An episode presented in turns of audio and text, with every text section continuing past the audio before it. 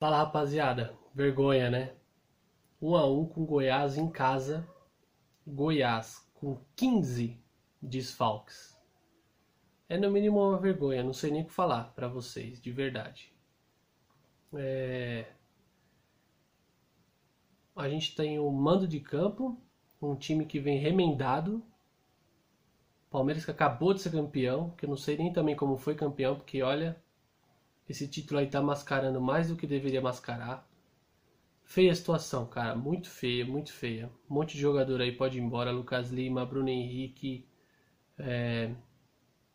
Diogo Barbosa. Todos, todos, todos, todos. Não dá nem. Não sei nem o que falar, mas. De, de tentar arriscar alguma coisa por esses caras. Eu não sei como esses caras ainda continuam num time. Bom, eu sei, né? Fizeram contratos longos, estão pagando caro e não consegue vender porque ninguém tem dinheiro para pagar o que esses caras recebem no Palmeiras e recebem em dia.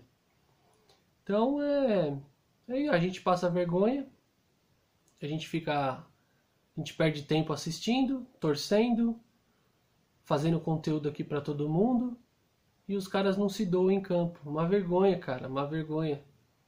Muito feio.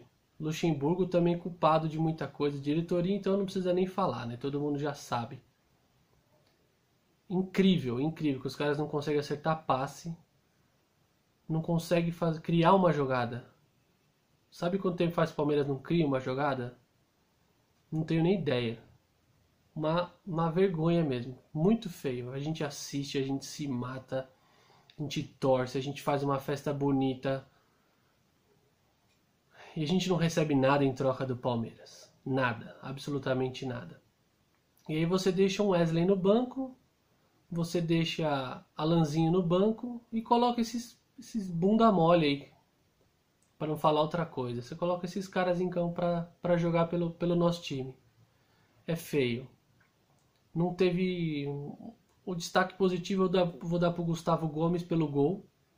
É, agora, como destaque negativo, vou colocar o time inteiro. Não dá para falar. Na, é, acho que o único que pode se abster de alguma coisa aí é o Everton, porque na hora da, do gol também não dá nem para falar que tem culpa, porque o, o jogador do Goiás que foi esperto, né, aproveitou ali da, da barreira que pulou, que é normal.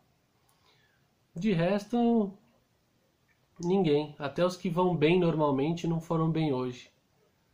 E é isso. Não tem muito o que falar porque é vergonha. O, o, o que dá para dizer é que a gente sente vergonha de um time desse.